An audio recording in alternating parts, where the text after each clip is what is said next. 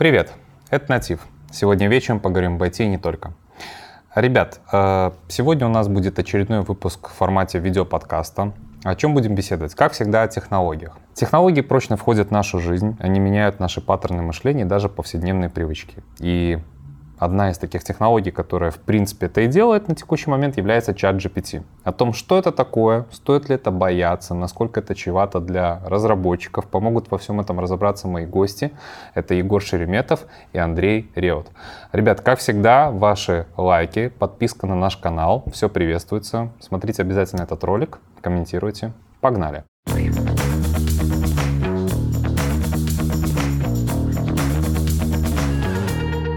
Ну что, ребят, привет! Я рад вас видеть у нас на канале. А, сегодня у нас будет такая тема, которая уже, наверное, прожужжала уши во всем интернете. А, YouTube, статьи, блоги, там, ТикТоки и так далее. Только ленивый вообще сегодня не говорит про чат GPT. А, смотрите, я думаю, что вряд ли мы с вами как-то прям будем холиварить. А, то есть я думаю, что по большей части ваше мнение будет совпадать друг с другом. Прежде чем мы начнем беседовать на эту интересную тему, я попрошу вас представиться, по какому формату.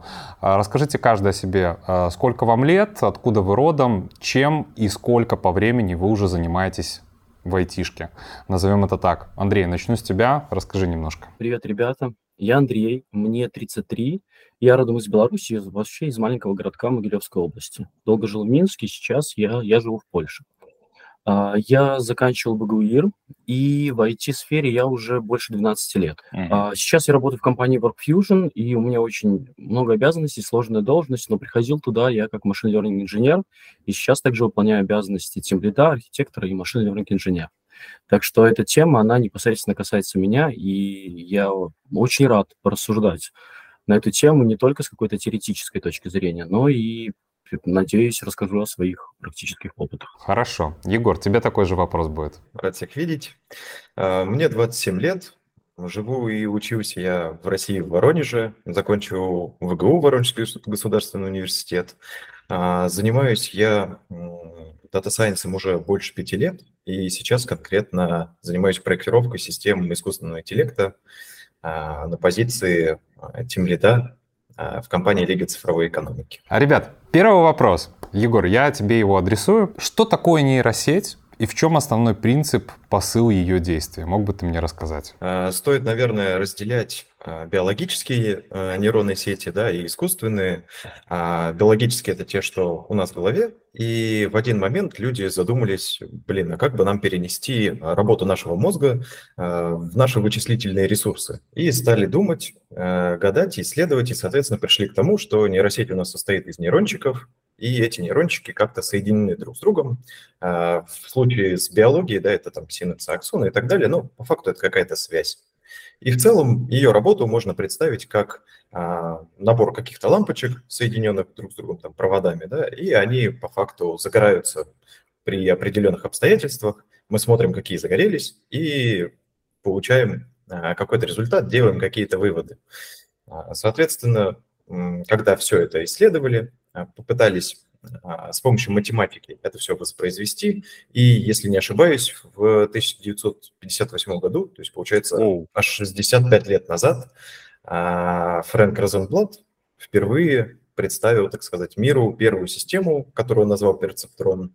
По факту это была простейшая нейронная, так сказать, модель, да, предназначенная больше для того, чтобы посмотреть, можно ли смоделировать да, то, что у нас есть в мозге, там процесс какого-то принятия решения при помощи нейросетей, да, на визуальных данных. То есть он пытался именно распознавать что-то на изображениях и так далее. И сейчас наши нейронные сети уже, конечно, гораздо больше, да, в них там уже миллиарды и триллионы параметров, э, очень много нейронов, и работают они очень сложно в зависимости от разных архитектур.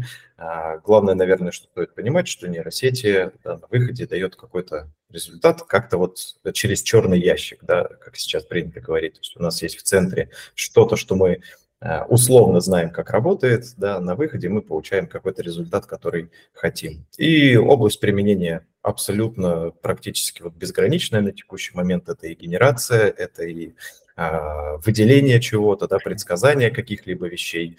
А, то есть очень много всего. А, Андрей, может, есть что-то добавить на этот счет? Я, наверное, хотел бы только сделать такой акцент, что Егор назвал дату 50-е года. И вот это вот такой очень интересный момент, что многие ребята, они как-то не совсем представляют или не видят, или думают, что вот не было ничего, а где-то там вот недавно, пять лет назад, появились нейросети и стало классно. На самом деле это все очень долгая работа, 65-70 лет, и первые упоминания в 42 году вообще были. И все это время было математическое обоснование, логическое обоснование, и только тогда, когда компьютеры достигли э, больших мощностей вычислительных, только тогда вот это все логическое научное обоснование стало ложиться на язык программирования. Это не что-то, что возникло вчера, это то, э, что развивалось десятилетиями и пережило несколько зим. Возможно, мы чуть позже затронем такое понятие, как зима искусственного интеллекта, но их было несколько. Вот, так угу. что, ну вот, вот такое, наверное, дополнение. А расскажи, пожалуйста, про свой первый опыт знакомства с нейросетями. Я понимаю, что это может быть абсолютно давно, то есть, потому что я не думаю, что ты прям с ними познакомился только на примере там чата GPT, либо чего-то того, что выстрелило относительно недавно. А как это было, что делали эти нейросетки? Почему ты с ними познакомился? То есть, что послужило триггером, опять же? Я думаю, что какие-то теоретические знакомства первые были еще где-то в универе, но это было что-то такое абстрактное, сферическое в вакууме, не совсем понятное, где mm-hmm. это на практике применяется. И вот, собственно, когда я перешел в свою компанию, где я сейчас работаю, WorkFusion, я уже столкнулся с этим на практике. И модели машинного обучения, с которыми я столкнулся, они двух назначений были. Это для извлечения информации и для классификации. И очень часто встречаются такие примеры, если вы откроете какую-нибудь статью, какую-нибудь книгу, то чаще всего примеры на котиках и собачках. Вот у нас есть котик, собачка, и модель там отличает, там, например, чихуахуа от печеньки. И человек смотрит на это и думает, ну окей, классно, так а где в реальном мире я могу это использовать? И вот мои первые реальные практические примеры, они были, это например, классификация документов. Это инвойс, либо это какой-то другой счет. Это спам-документ или этот документ надо взять в обработку.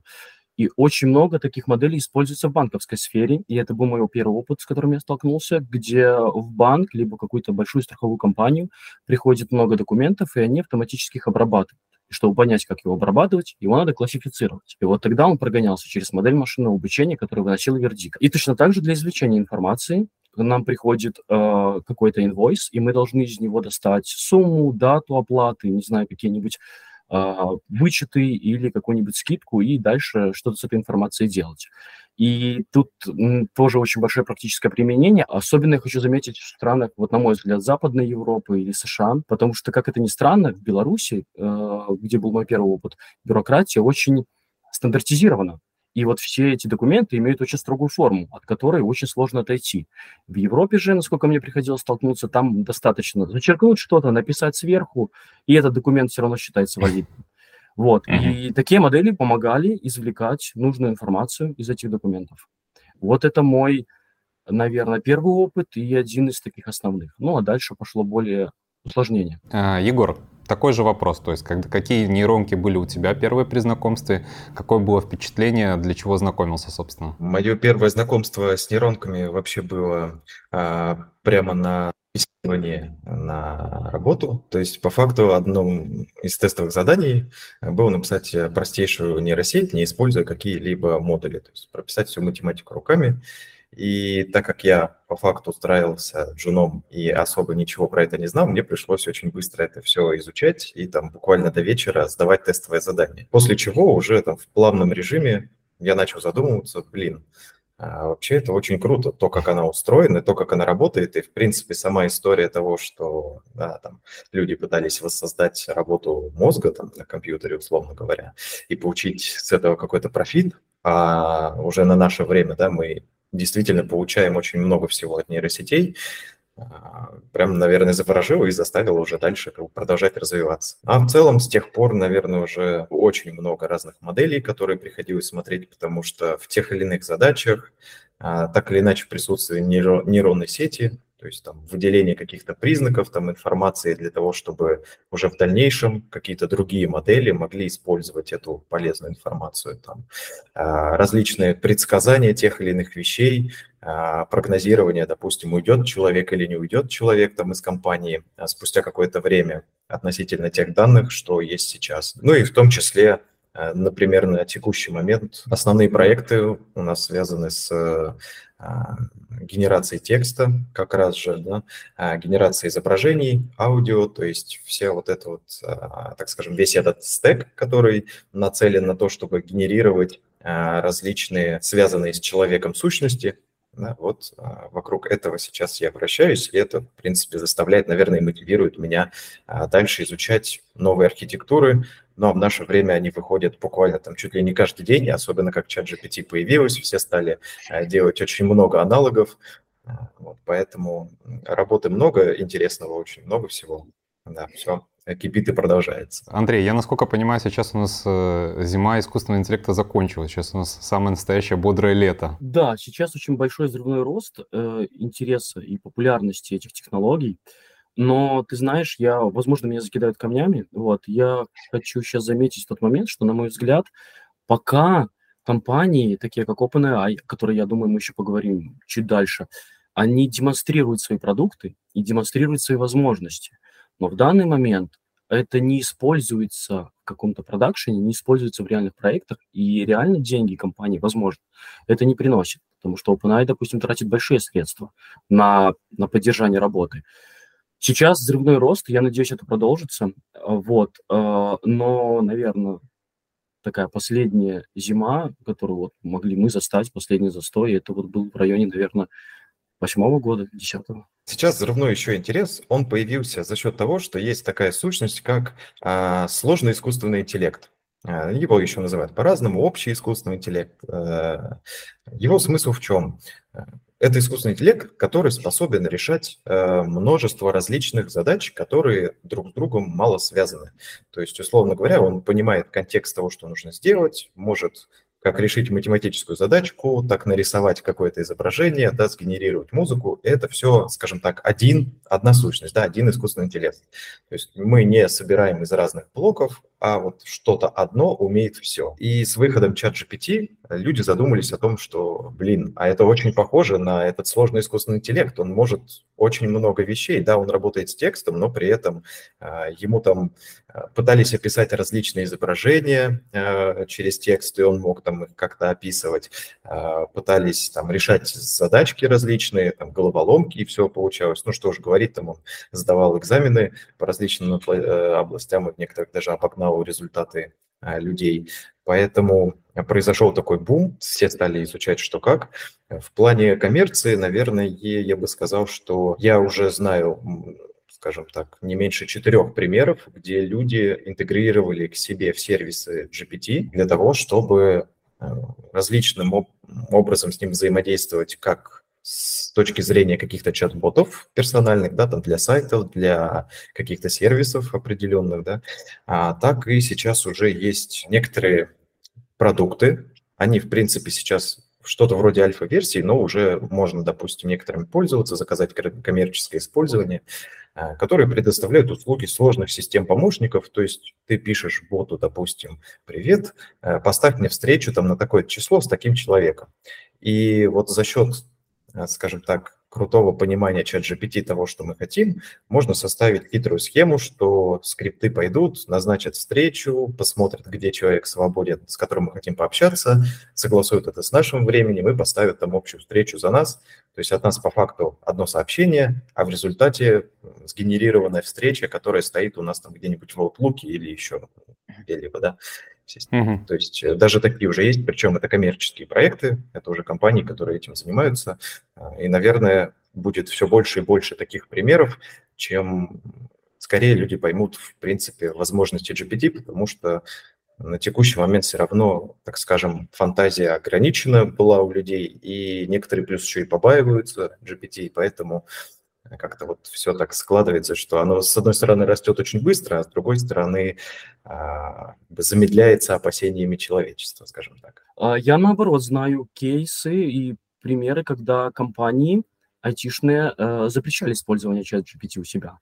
А, и, насколько я помню, Италия, по-моему, даже запретила использование чат GPT на, на территории вот прям да. всей страны. Сегодняшняя новость Sony, точнее Apple запретила сегодня, насколько я прочитал, на 19 мая. До этого Sony запретила использовать чат GPT сотрудникам. Я думаю, что это связано с тем, что модель еще ошибается.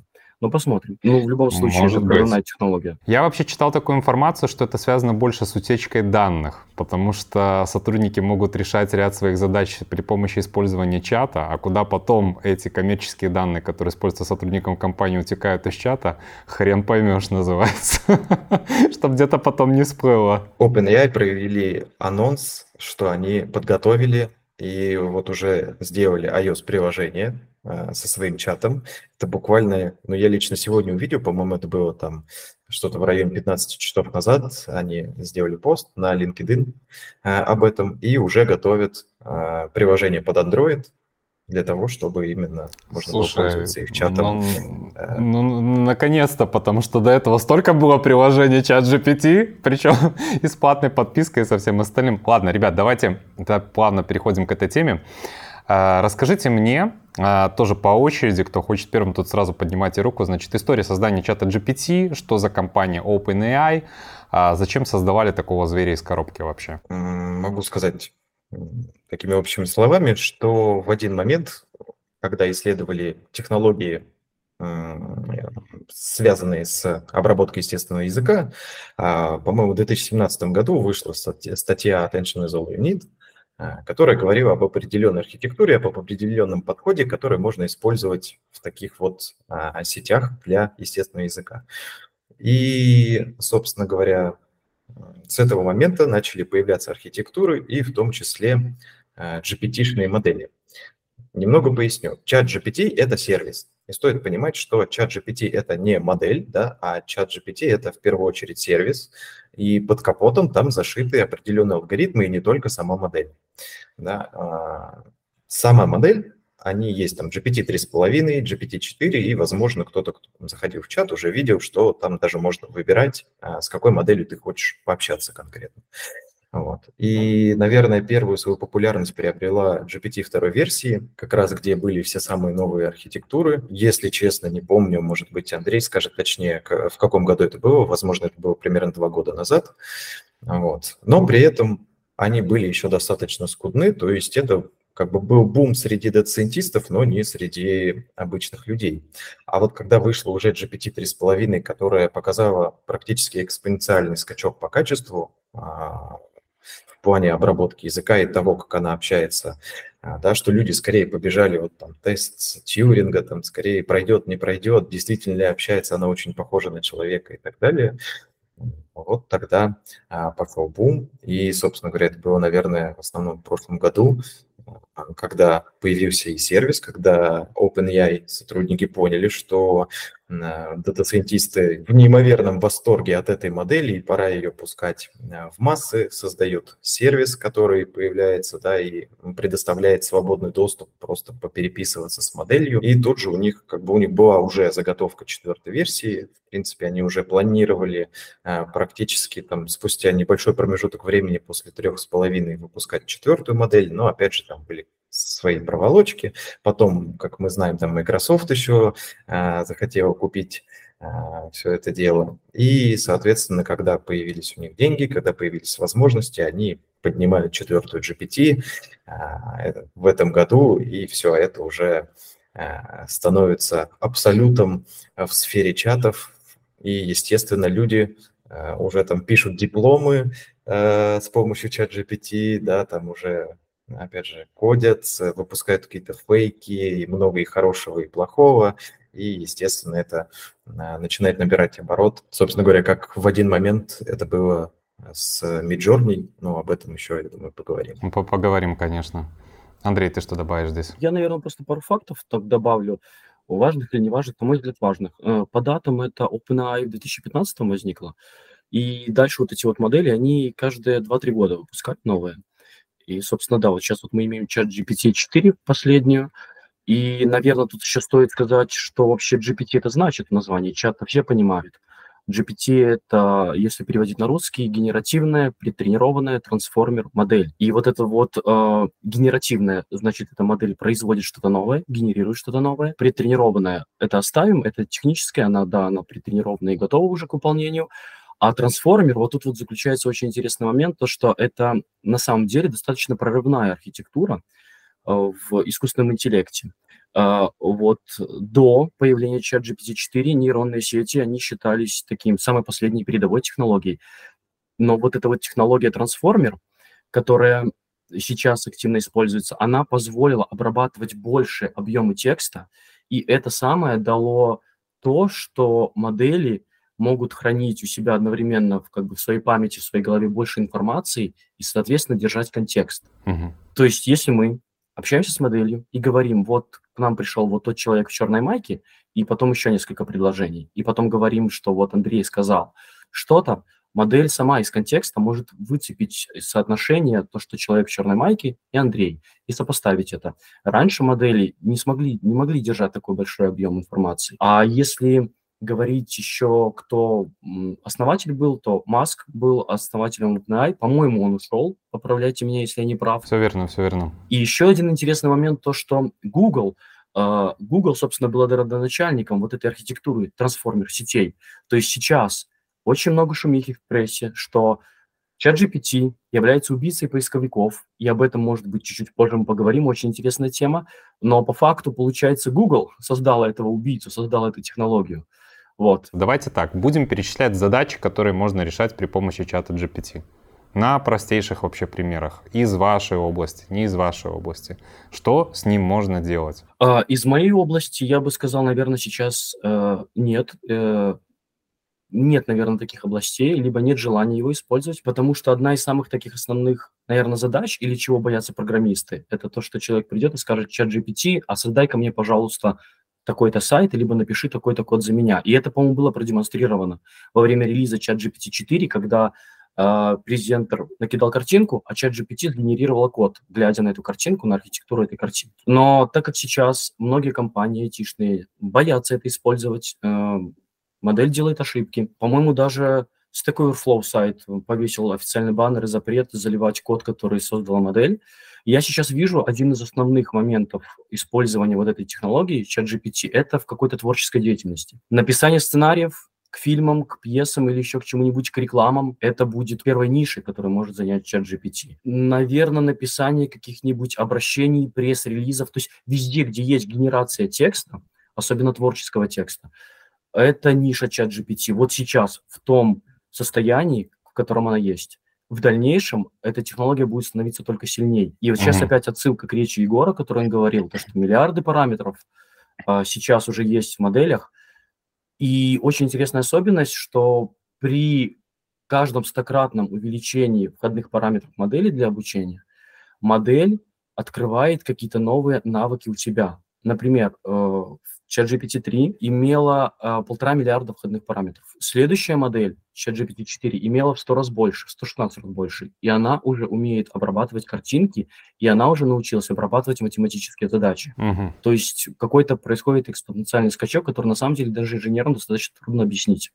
А теперь может быть такой не очень понятный момент, а что это вообще за параметры такие? Вот входные параметры модели. Что это значит вообще? Какие параметры? Я вот, может человек не очень понимать.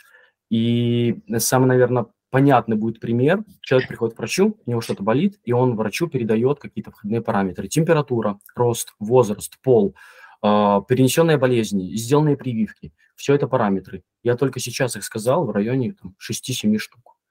А чат GPT имела таких полтора миллиарда параметров входных. И это дает ей понимание, всего контекста происходящего. Прикольно. Егор, давай твое дополнение. Из личного опыта а, разбирался с GPT и возможностями применения, понял, что да, действительно, все ограничено нашей фантазией. Опять же, да, текстовые области, а, можно написать текст какой угодно.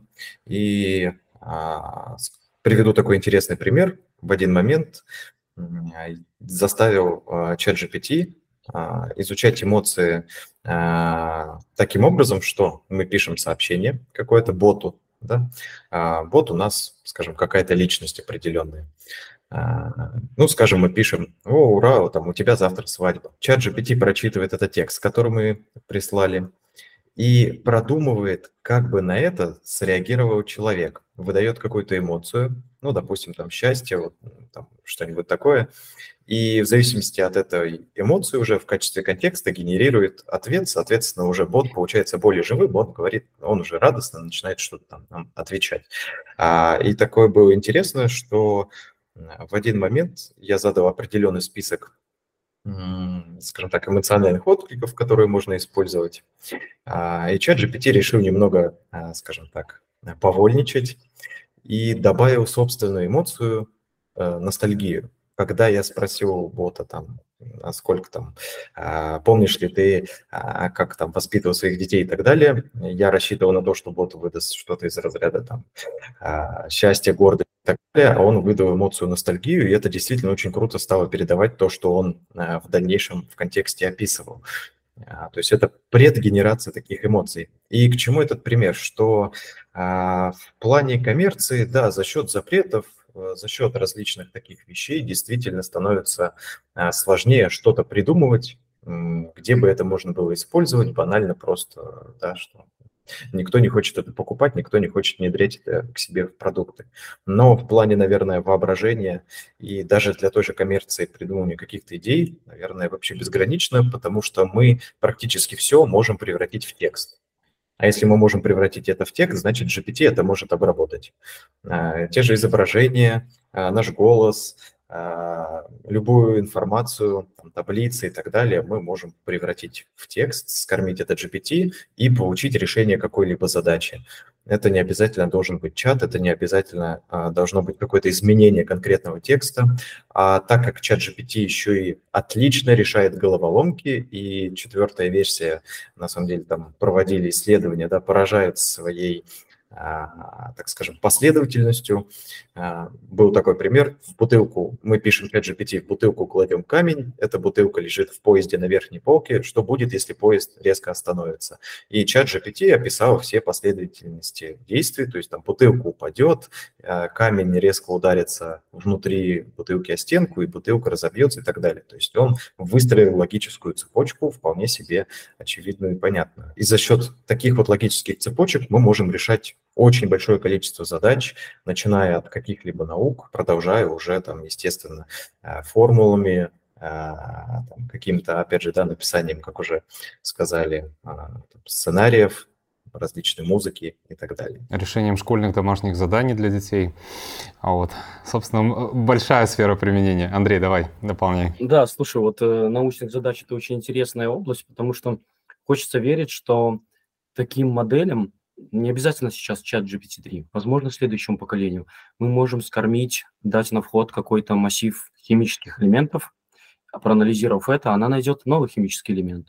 Либо же там карту местности, она будет искать полезные ископаемые и выдавать вот, где примерно область будет, то есть где стоит искать эти полезные ископаемые. Mm-hmm. Очень обширная и широкая область применения. Но, повторюсь, хотя, возможно, мы об этом чуть позже поговорим, что это скорее инструмент помощник людям. А какие сейчас есть другие популярные нейроночки, которые выполняют другого рода задачи, нежели чем чат GPT? У людей на слуху, наверное, чат GPT и, наверное, все. На самом деле таких инструментов достаточно много. Они появляются. Это вот новая веха в технологиях, и такие инструменты, такие продукты, они будут появляться все больше и больше. Возможно, некоторые из них будут более специализированные. Те же самые исследования полезных ископаемых те же самые генерации сценариев каких-нибудь для фильмов. И если же возвращаться к твоему вопросу по поводу самых популярных, я бы хотел, наверное, выделить опять то, что у всех на слуху, и что уже, наверное, набило оскомину, это Midjourney. Инструмент, сервис, который генерирует картинки. Опять же, генеративная модель. Генеративная, значит, создает что-то новое. И эта модель вызвала очень большую шумиху в сообществе аниматоров, в сообществе художников, потому что как только появилась эта модель, было очень много вбросов, очень много шума и очень много статей, что вот, наконец-то появился инструмент, который заменит художников. А художники – это очень общая профессия. Люди, которые создают рекламу, люди, которые создают видеоконтент, люди, которые рисуют э, игры компьютерные.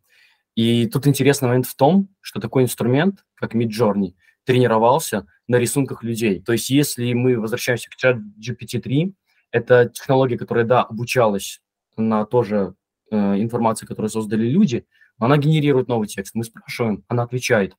А Midjourney Она обучилась на художниках, на, на картинках художников, людей, которые рисовали что-то. И сейчас как бы является инструментом, который их заменит. То есть я обучилась на вашей работе, а сейчас я вас заменю. А который говорит, теперь вон из профессии, да? Да, и это породило очень такой какой-то момент очень большой всплеск, когда художники на таких открытых сервисах, где они выкладывают свои работы, э, закрывали картинки, либо ставили специальные метки, что данные изображения нельзя использовать без моего разрешения на тренировке моделей. Вот mm-hmm. очень интересный инструмент, который, как мне видится, имеет очень большой потенциал, особенно в создании компьютерных игр. Создание mm-hmm, локаций, персонажей, движущихся средств, создание клипов, создание каких-то музык, э, видеооформлений для шоу. Понял, услышал. Егор, твои дополнения? Э, могу, наверное, упомянуть одну такую модель, про которую, э, не знаю, наверное, мало Э, знает пока что людей, но при этом она очень крутая.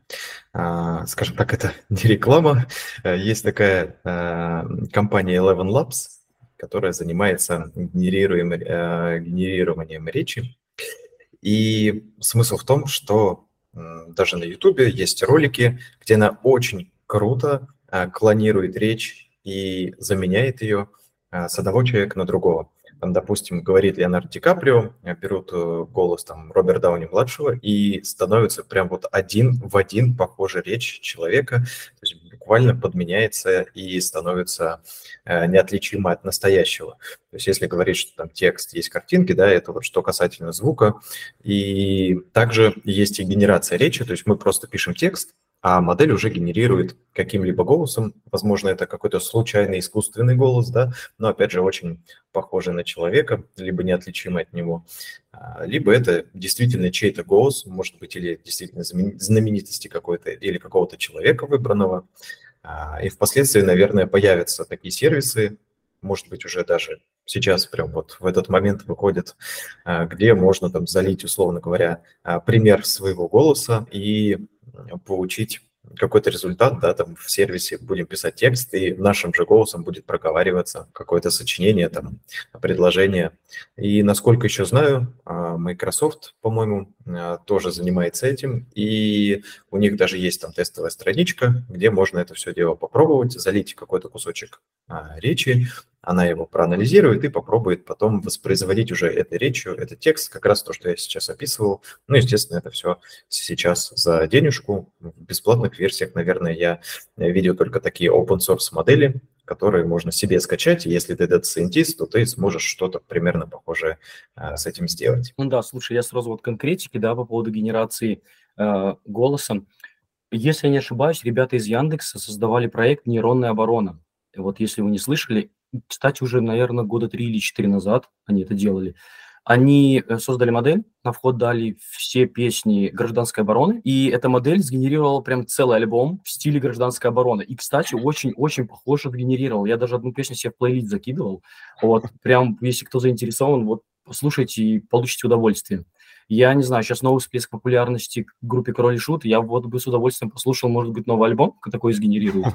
Было бы интересно. И это, знаешь, какое-то некое цифровое бессмертие и продолжение знаменитых артистов и групп. Да, тоже как раз в эту тему. Если не ошибаюсь, сейчас в Яндексе, даже в приложении, если Яндекс Музыка открыть, у них есть там а, такая вкладочка «Моя волна», где подбирается там нейронками рекомендации, но при этом можно включить а, волну с нейросетевой музыкой, где всю музыку, которая будет играться на этой волне, а, будет создавать нейросеть. То есть это беспрерывный поток просто нейросетевой какой-то музыки, который, а, которую ты можешь там настроить под себя, либо же дать ей параметрами просто а, подогнать какой-то темп, мотив этой музыки. И, кстати, очень классно получается, особенно там для работы, пока работаешь или в зале там занимаешься, тренируешься, ты можешь включить такую нейросетевую музыку и уйти, как говорится, в поток такой. Так, ну давайте тогда к серьезным темам. Тут, как говорится, некоторые издания, если не ошибаюсь, Bloomberg э, недавно писал статью о том, что ближайшее будущее,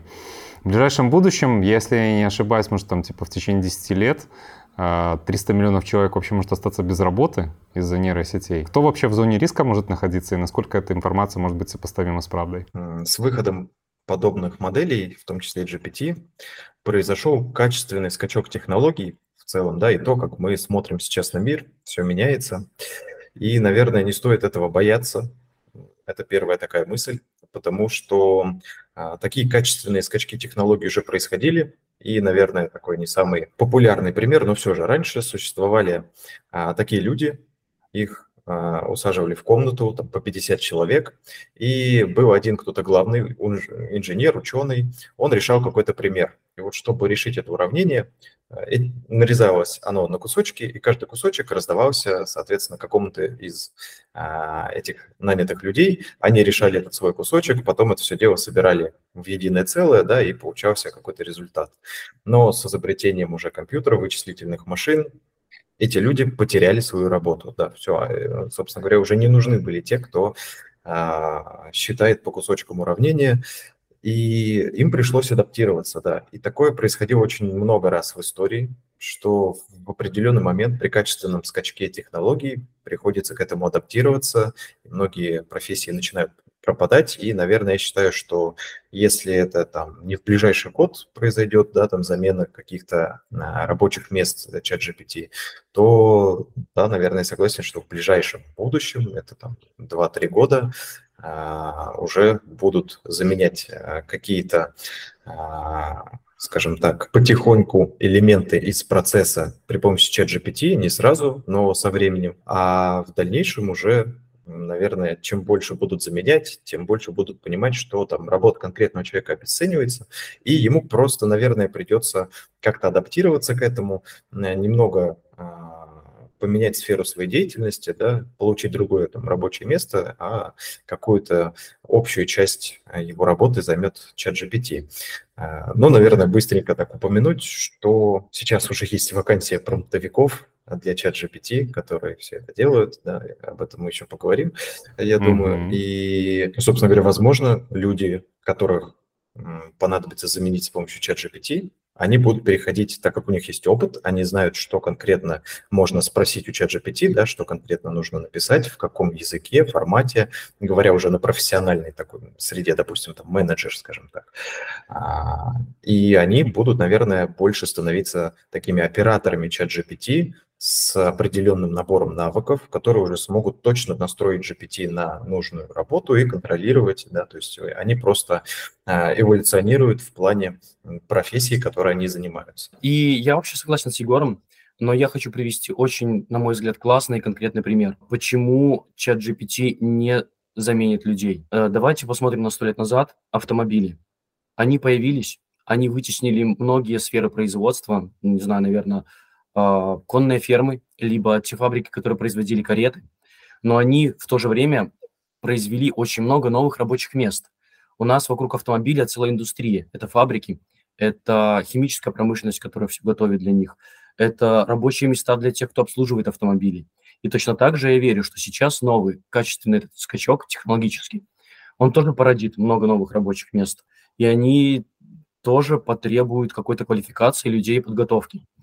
А что касается замены людей, ну, так это заменит в первую очередь низко каких-то квалифицированных IT-специалистов. И если ваша работа mm-hmm. заключается в написании какого-то небольшого скрипта и нажатии одной кнопки, ну, то вам стоит подумать, что вы будете заменены, и вы можете замени- быть заменены уже сейчас. Так что, mm-hmm. возвращаясь к твоему вопросу, Bloomberg очень авторитетное и серьезное издание но 300 миллионов рабочих мест, я бы сказал, что это очень броский заголовок. Оно породит новые, возможно, уберет какие-то, но это не будет 300 миллионов безработных.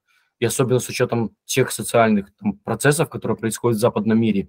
Это старение населения и это уменьшение работы, э, часть работоспособного населения люди будут иметь работу, и, возможно, я ошибаюсь, меня закидают камнями, но я верю в это. Есть такое мнение, что чат GPT, в принципе, это, да, это не замена человека, а, цепочке производства, это скорее для автоматизации действующих процессов. То есть если мы там говорим про копирайтинг, про юриспруденцию, про э, ведение документа оборота, даже про какую-то часть, связанную с написанием кода, инженерной инфраструктуры. То есть Сходимся ли здесь во мнении, что так и есть, то есть дальше чат GPT будет именно развиваться в этом направлении? Я вот очень верю в, в силу чат GPT и таких же технологий. Под чат GPT я сейчас вообще имею в виду все семейство таких э, моделей и такой и такой технологии.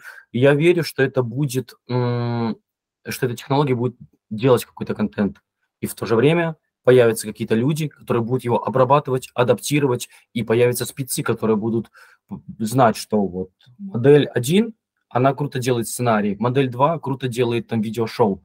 И будет новая профессия, которая будет, э, человек, который будет взаимодействовать, получать информацию, э, общаться с моделей, с моделями и в итоге давать адаптированный какой-то и подготовленный результат. Ну, я согласен с Андреем. А, просто, наверное, пометить хотел бы такую вещь, что, опять же, да, мы сейчас говорим в ключе а, нескольких ближайших лет, но не затрагиваем, даже, наверное, я бы не стал затрагивать там 5-6 лет.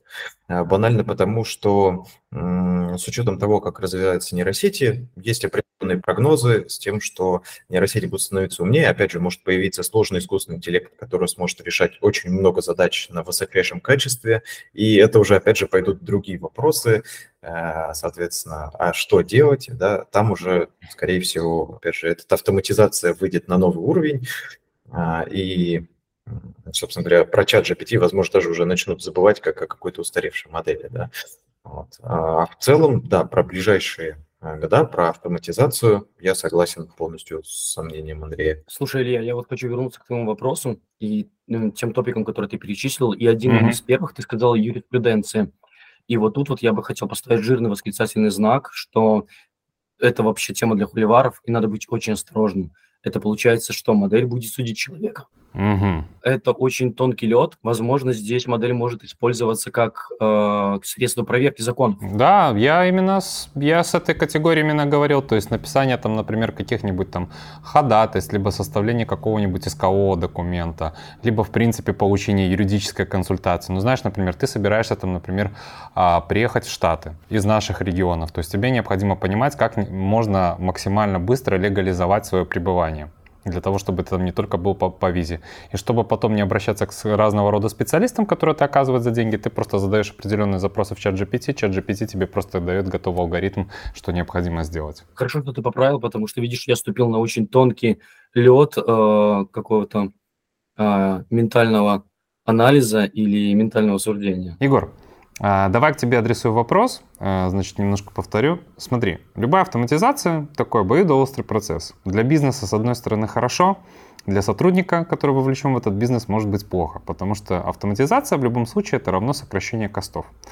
Следовательно, приведет ли вот эта автоматизация с использованием чата GPT по итогу к сокращению ценностей и зарплат разработчиков? Да, а, как уже Ранее упоминал Андрей про айтишников и про тех, кто пишет, э, условно говоря, даже примитивный какой-то код, там, какие-то элементарные скрипты и нажатие одной кнопки, то это уже, в принципе, постепенно происходит.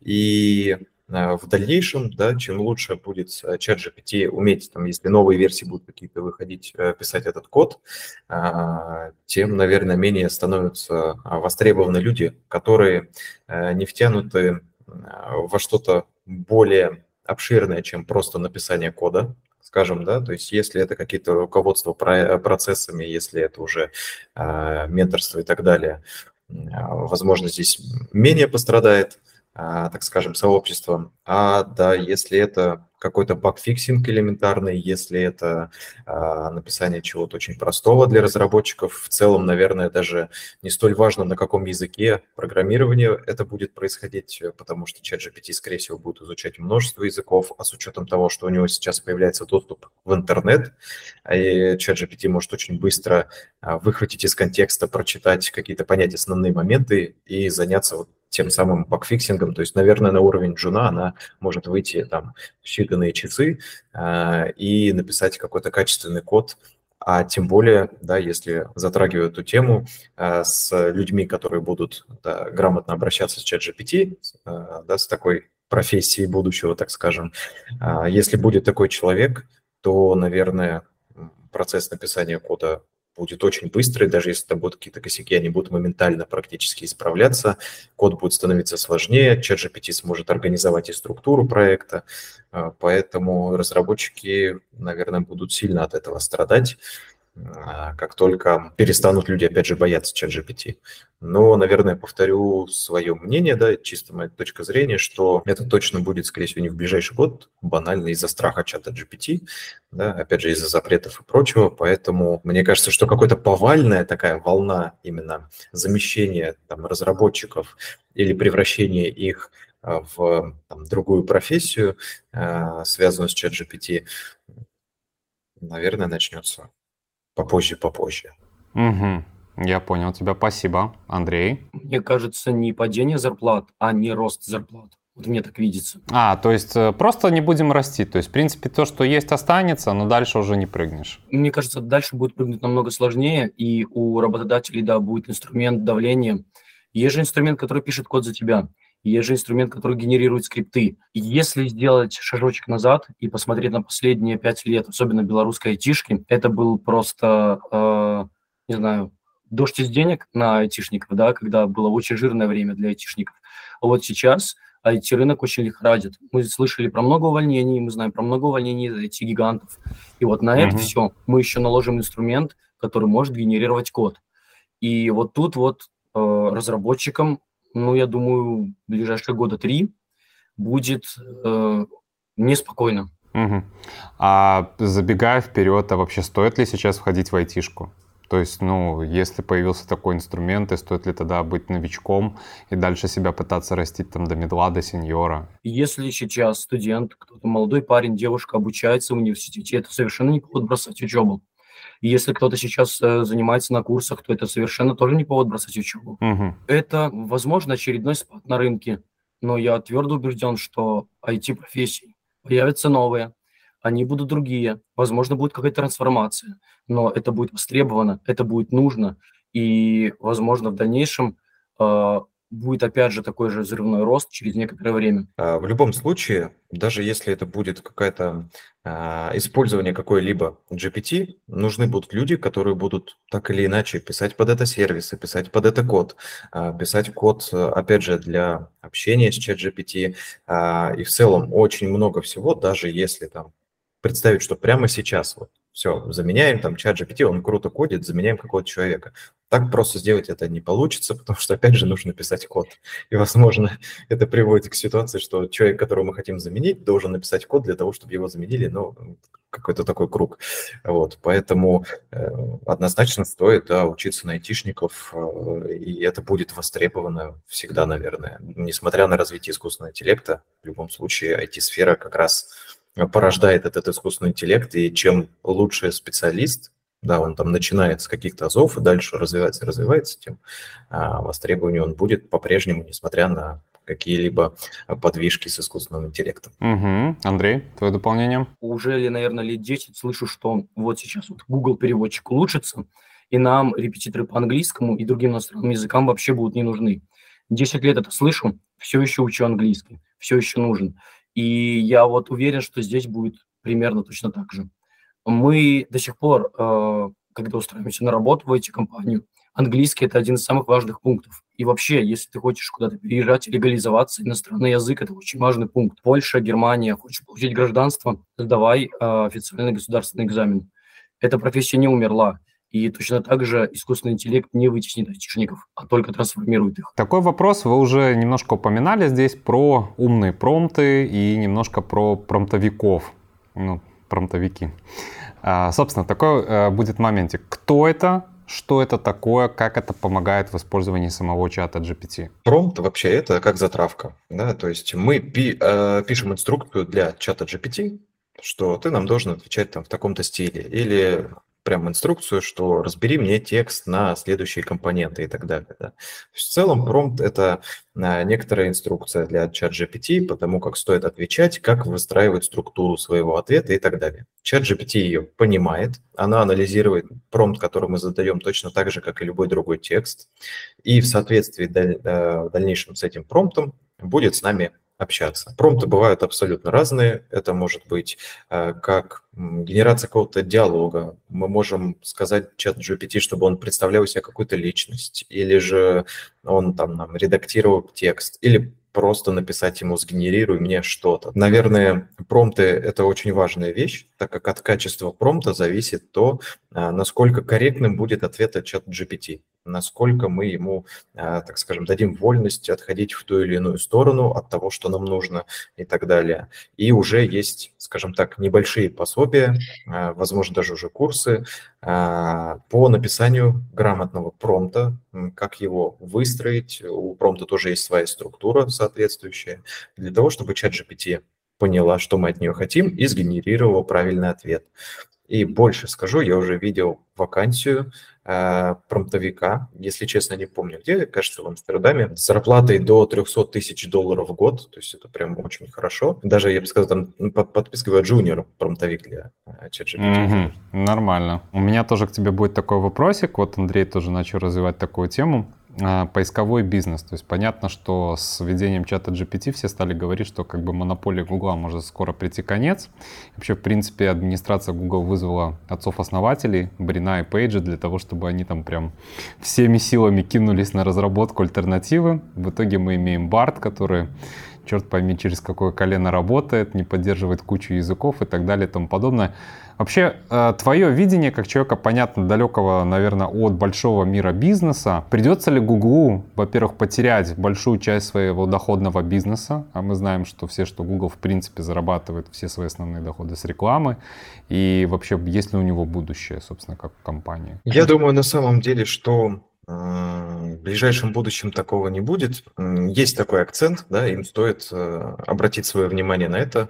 И, наверное, Microsoft со своим Bing показала немножко, а, приоткрыл занавесу то, как это может э, выглядеть, что это будет тоже помощник для а, поисковика, но, опять же, да, пока что это просто дополнительный инструмент, который просто анализирует ссылки, те же самые, ту же самую выдачу и делает какую-то саморизацию. То есть это все равно не замена а, поиску в любом случае. И, опять же, в контексте там, рекламы, в контексте каких-то таких вещей никто там не запрещает, условно говоря, в подобные вещи, даже если Google подправить там Барта и так далее, не сделать что-то похожее на бинговскую систему, никто там не запрещает это все а, делать интегрируемым для рекламщиков, что-то там свое подкидывать и так далее. И будут, опять же, появляться платные подписки, которые там, условно говоря, выдача и саморизация там без рекламы, бот не пишет вам сообщений лишних. Э, и так далее. Но трансформирование уже началось, а поисковые системы уже трансформируются во что-то более похожее на чат, поэтому стоит об этом явно задуматься. Возможно, задуматься даже о том, чтобы не пытаться, если плохо получается, э, писать что-то чисто свое, а подумать о какой-то также интеграции, о каких-то таких вещах, может быть, не с чат GPT, но с какими-то не менее а, крутыми аналогами, а, если такие будут появляться, и в целом даже сейчас уже есть а, некоторого рода такие вещи, да, а, поэтому, наверное, мое мнение в этом. Может быть, сказать, почему Google так напрягся, и почему вот вообще чат GPT какую конкуренцию создает, а, и почему это меняет вообще весь подход – как Google сейчас отображает поиск. Мы вбиваем что-то, он подводит нас к такому стенду и говорит, вот-вот-вот ссылки, вот-вот-вот информация. И мы сами открываем эти шкафчики и ищем нужную информацию. Да. И когда ты заходишь, допустим, с телефона, вбиваешь, как варить гречку, ты видишь сначала первых четыре ссылки, что-то проплачено, спонсорская гречка, там, марки такой-то. Потом ты открываешь вроде первую полезную ссылку, у тебя он просит куки на всю страницу. Следующая ссылка, ты открываешь и видишь, что гречка – это сельхозкультура, которая выведена в таком-то веке, а у меня, черт возьми, вон уже вода закипела. И вот чат GPT генерирует тебе конкретно полезные шаги, степ-бай-степ. И это меняет подход, как, э, будут, как будет искаться и предоставляться информация. И именно поэтому Google очень сильно напрягся и вел, вел кра- э, красный статус. Нужно ли в текущих условиях контролировать развитие искусственного интеллекта? Это первое. Второе, если мы его не будем контролировать, поработит ли он нас? Такая философская очень сильная тема. На плане контроля, наверное, я бы сказал, что стоит контролировать не на этом этапе, а в дальнейшем. Есть такая вещь, как э, антропоморфизм. Это эмпатия э, к неодушевленным вещам, там, к животным, в том числе э, там, к деревьям и так далее. То есть, условно говоря, э, что-то, к чему мы даем человеческие какие-то особенности и начинаем им сопереживать. И вот есть такой шанс, что в один момент, когда искусственный интеллект да, там, достигнет уже того уровня, когда он выходит в интернет и порабощает нас, ну, условно говоря, да, представим, кто-то а, его пожалеет. Это стокгольмский синдром уже начнется. Да, да, да, да, что он вот заперт там в этой коробке металлической, там он начнет просить там человека или какого-то из разработчиков там дать доступ хоть на чуть-чуть там в интернет, и если сработает вот эта какая-то эмпатия своеобразная, а, то мы получим а, выход э, в свободный доступ. И ну а что будет дальше, будет зависеть от того, чем этот и будет начинен, да, как он будет смотреть на человечество и какие задачи будут перед ним стоять. А, наверное, ограничивать на текущем этапе не стоит. Мы еще не достигли сферы, когда ИИ может там взломать, э, не знаю, ядерные коды и запустить у нас всех э, боеголовки, это точно. И, в принципе, такие опасения, наверное, вызваны больше масс-культурой, нежели какими-то исследовательскими смыслами, да, исследовательскими работами. Но, однако, есть а, даже чат, называется чат GPT, ну, точнее, это не чат, а моделька, а, не, а, не чат GPT, а House GPT. Вот. Она занимается, специально ей дали задачу исследуй различные источники и найди способ уничтожить человечество максимально быстро, максимально эффективно. То есть мы пошли превентивные меры, хотим узнать, как же искусственный интеллект решит нас уничтожить в один момент. И пока что а, даже такая моделька базирующаяся на чате GPT, не смогла придумать ничего остроумнее, чем там нас разбомбить ядерными бомбами, э, не смогла найти ничего такого интересного. Вот, и все так немного выдохнули. Ну и славно. Ну и славно. Разбомбит-то разбомбит, да? Да. Очень хочу поспорить. Я считаю, что надо ограничивать уже сейчас, потому что такие инструменты генерируют очень много ложной информации, могут генерировать. И у, у нас может возникнуть ситуация, когда в общем, в доступной сети мы не сможем отличить правдивую информацию от ложной. Та же самая Midjourney, если кто-то помнит, пару месяцев назад генерировала картинки, где э, несколько знаменитых политиков было в Гааге, Папа Римский был в пуховике, и это было так близко к правде, что это может быть в какой-то момент подхвачено и использовано в средствах массовой информации. Какой социальный эффект это будет иметь, никто не знает. Как это потом повлияет на массовое сознание людей, тоже никто не знает. И я считаю, что уже сейчас не такие инструменты, а люди, кто их использует, должны нести ответственность за тот контент, который они производят. Опять же, мы должны понимать, что чат GPT, вот конкретно чат GPT в том датасете, на котором она тренирована, на тех наборах данных, на которых она тренирована, а, уже во время подготовки были исключены всякие картинки с сценами насилия и либо чего-то такого подобного, чтобы эта модель не скатывалась в какую-то лютую дичь. И вот это тоже отдельное интересное расследование, которое было предоставлено, что это не дело OpenAI, она нанимала людей в Африке, которые сидели и фильтровали контент за условно полтора доллара. И, ну вот, высокие технологии, но ведь вот, то же самое использовали людей в Африке. Поэтому я вот тут выступаю за достаточно аккуратно, но в то же время контролирует. Сейчас уже Европейский парламент готовит почву для создания законов, которые будут регулировать использование таких инструментов. Я считаю, что это движение в правильном направлении. Правильные законы, правильно составленные. Я просто хотел бы, наверное, пометить, что э, я, наверное, говорю про то, что не стоит ограничивать развитие э, да, искусственного интеллекта в плане технологий и в плане того, а, что он умеет. То есть а, в этой стезе, да. И также за выступаю в том, чтобы ограничивать э, в том или ином роде использование чат GPT, да, и ввести какую-то законодательную базу, не только касающуюся чат GPT, а в принципе технологий искусственного интеллекта, которые бы мониторили и могли уже тем или иным образом оказывать влияние на то, как люди его используют в тех или иных целях, и составление определенной там, документации. Опять же, все мы знаем, что чат GPT эволюционирует, и поэтому, когда кто-то спрашивает у него, соответственно, какой-то вопрос, а, да, он должен иметь в виду, что, возможно, это там неправда, да, то есть это не стоит пользоваться как абсолютной Википедией, там, абсолютным поисковиком и так далее. Поэтому, а, да, наверное, стоит ограничивать как раз людей в том, как они могут это использовать, и а, в том, как компании будут это использовать, какую документацию они должны предоставлять и о чем должны информировать пользователи, которые пользуются искусственным интеллектом. Да. А возможности самого искусственного интеллекта, ну, как по мне, ограничивать ни в коем случае не нужно. В целях развития, в целях того, чтобы представить более крутые модели, более крутые вещи, которые они могут делать, это наоборот будет хорошо. И понятное дело, что есть какие-то морально-этические а, нормы а, и проблемы, которые стоит решать. Там, да, как сказал Андрей, не нужно обучать модель на каких-то, скажем, данных, которые могут нанести тот или иной ущерб для тех, кто будет потом этим пользоваться.